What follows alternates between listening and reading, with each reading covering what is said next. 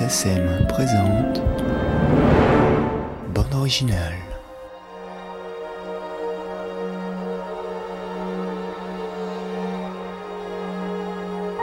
En l'espace de quelques années, Gabriel Yared s'impose à l'échelle mondiale. Pendant cette conversation, il nous dévoile sa passion pour la musique et analyse ses plus grandes compositions comme celle de 37 le matin ou Camille Claudel. Il nous explique sa relation entre le cinéma et la musique et s'interroge sur l'étrange relation entre ces deux arts et les compositeurs qui l'inspirent chaque jour dans sa création.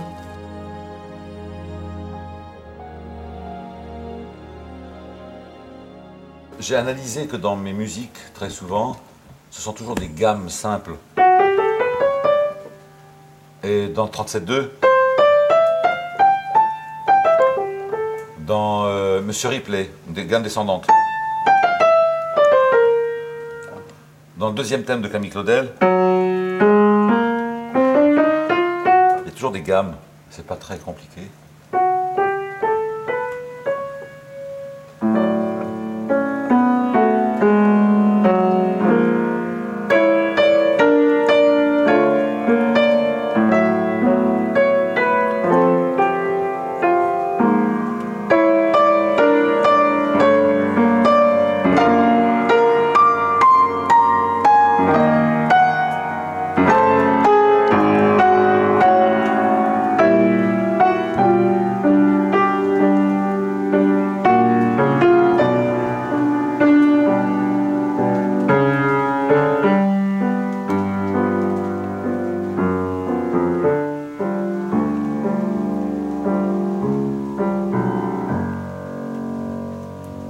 C'est incroyable comme une composition comme ça peut vous emmener dans, quelque chose de très, noir.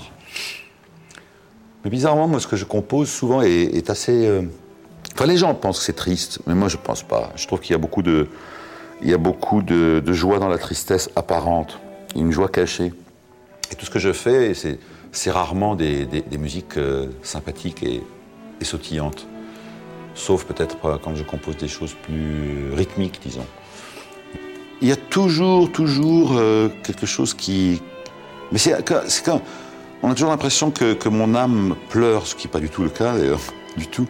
Je suis simplement. C'est comme si j'avais des, la nostalgie de quelque chose. Je ne sais pas de quoi d'ailleurs. Et on trouve la nostalgie dans cette musique, mais pas, mais pas de la tristesse.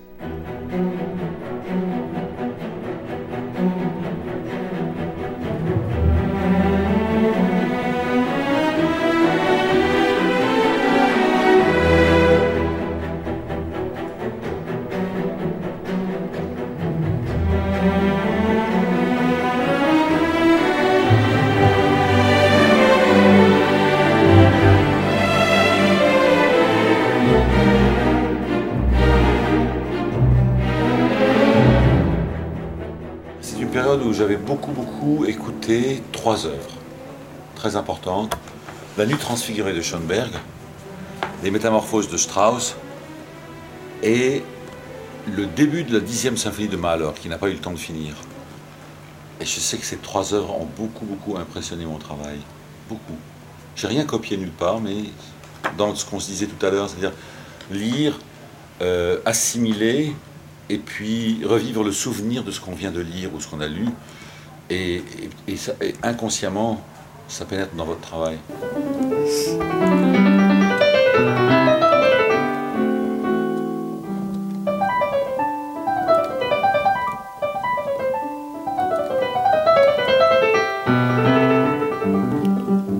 Voilà. Juste des petits bouts comme ça, mais c'est, je sais pas, je sais pas ce qu'il y a dans cette musique qui me ravit tellement. Bon, on s'éloigne de la musique de film, euh, mais, ça, ça me nourrit, même pour les musiques de film. J'ai besoin de ce rapport avec, euh, avec cette musique, avec ces compositeurs, parce que, en fait, en fait, si nous sommes vraiment un pont entre les musiciens dits classiques et, euh, une certaine certaine musique populaire, c'est à travers ça qu'on peut vraiment trouver la jonction. On ne peut pas ignorer les œuvres de Haydn, ni celles de Mozart, ni celles de Brahms, ni celles de Schumann, ni celles de Ravel, ni de Debussy. Simplement, il est très difficile dans la musique de film d'installer ça, parce que ça, c'est construit sur une architecture, sur une forme. Et je, je, dis souvent ça parce que je le pense, que le grand problème de la musique de film, c'est que ce sur quoi repose la musique, c'est-à-dire l'architecture, la construction, tend à être complètement annihilé, atomisé dans la musique de film, puisqu'on travaille sur des petites scènes, par-ci, par-là. Et donc on n'a pas vraiment une architecture globale et générale. Et, la seule manière que j'ai trouvé, moi, de répondre à ce problème, c'est d'être investi dès le départ et de commencer à faire une œuvre musicale qui existe en elle-même, qui est construite, qui est architecturée, qui a été tellement loin dans le travail de variation, de contrepoint, etc., que j'arrive à tirer des petits éléments dont euh, dont je fais une musique pour une scène ou une autre, qui habite telle ou telle scène. Mais elles proviennent, ces musiques, euh, d'un regard, disons, d'une, d'une création beaucoup plus large qui a tenu compte justement de cette nécessité de bâtir. Je ne parle pas d'une architecture de la forme sonate, mais au moins une œuvre est toujours bâtie, il y a toujours un thème A, un thème B, des variations, des développements. Mais nous devons, nous, pour ne pas perdre le nord, en fait, pour ne pas perdre l'essence même de la construction musicale, nous devons commencer par d'abord faire une œuvre qui est déjà construite et qui est bâtie, et aller aussi profondément que nous pouvons dans l'exploration de cette œuvre, et alors nous avons tous les éléments, comme dans une cuisine. J'ai tel ingrédient, tel ingrédient, et à partir de là, nous pouvons servir telle ou telle scène. Mais nous servons aussi un, un point de vue euh, un peu plus ample, plus large, simplement qu'une petite scène. L'esprit d'un film est servi par l'esprit d'une musique. Et les deux reposent sur l'architecture, ben, il faut que la musique aussi garde ce sens de la construction.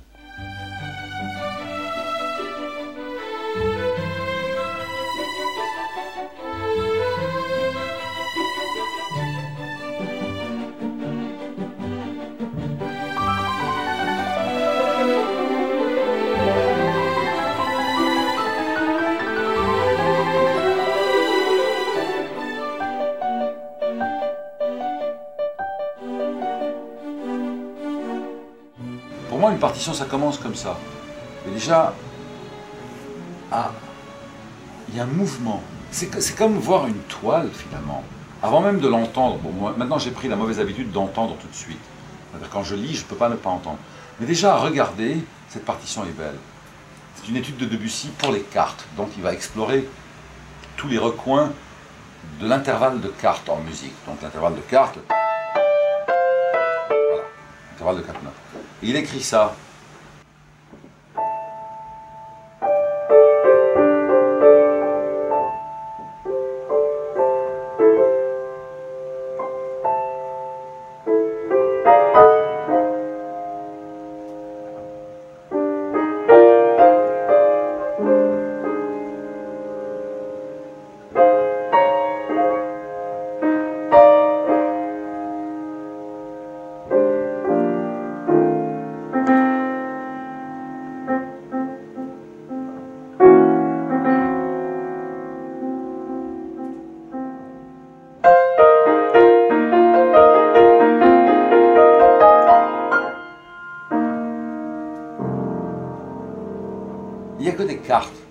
quand je regarde la partition, je l'entends, je n'ai pas besoin de la jouer.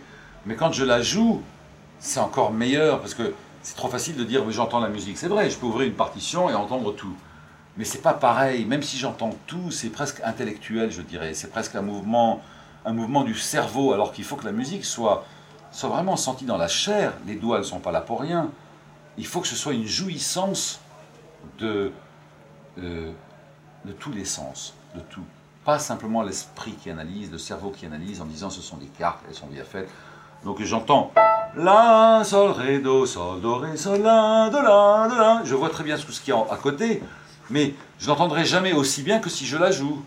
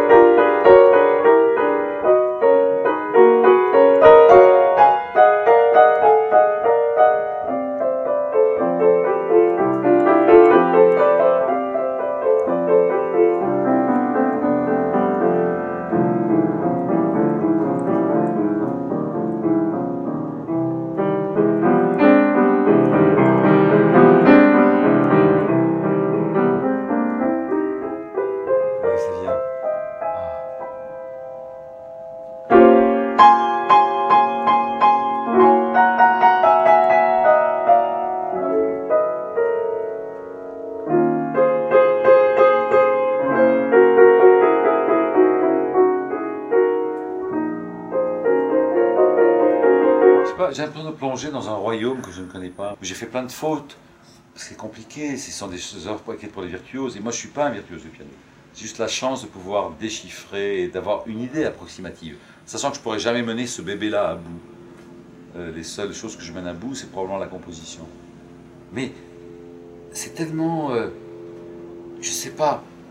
Si, si, je pouvais lire en fermant les yeux, bon, je ne peux pas, mais vraiment, je crois que mes yeux sont fermés. En tous les cas, mon imagination est complètement ouverte quand je lis un morceau comme ça. Et ça m'emmène dans des lieux où aucun film, aucun roman, aucune toile, aucun paysage ne pourrait m'emmener là-dedans. Debussy a vraiment, vraiment capté des, images euh, internes, intérieures, que peu de compositeurs ont capté. Mais c'est vraiment comme, euh, comme se lire soi-même, comme lire au fond de soi. Les compositeurs, les artistes en général, sont avant tout des voyants. Rimbaud était un voyant. Quand on lit Le bateau ivre, c'est une vision euh, qui ne serait pas décriée par aucun, aucun grand yogi en Inde ou, ou un bouddhiste, je ne sais pas. Quand on lit vraiment la description du bateau ivre, c'est de la voyance pure. Enfin, de la voyance. C'est pas de la voyance au sens de la prédiction, mais c'est quelqu'un qui voit les yeux ouverts. Et, et c'est ça qu'on a un peu perdu dans, l'expression ou de la musique ou d'autre chose, c'est, qu'on est plus ou moins, sans aucune prétention, des représentants euh, de ceux qui voient, de ceux qui voient, par rapport à ceux qui sont aveuglés par le quotidien et par, euh, les soucis de tous les jours. C'est comme si l'artiste était protégé de ça et qu'il a des, des, éclairs comme ça de vision qu'il essaie de, de communiquer et de faire partager aux autres. Oh, quels beaux orages. On a de la chance, hein Ah oui Ah oui, vraiment Ouais, c'est... Oui, parce que ça, ça a éclairé l'atmosphère, non? Ah oui, complètement. Ouais.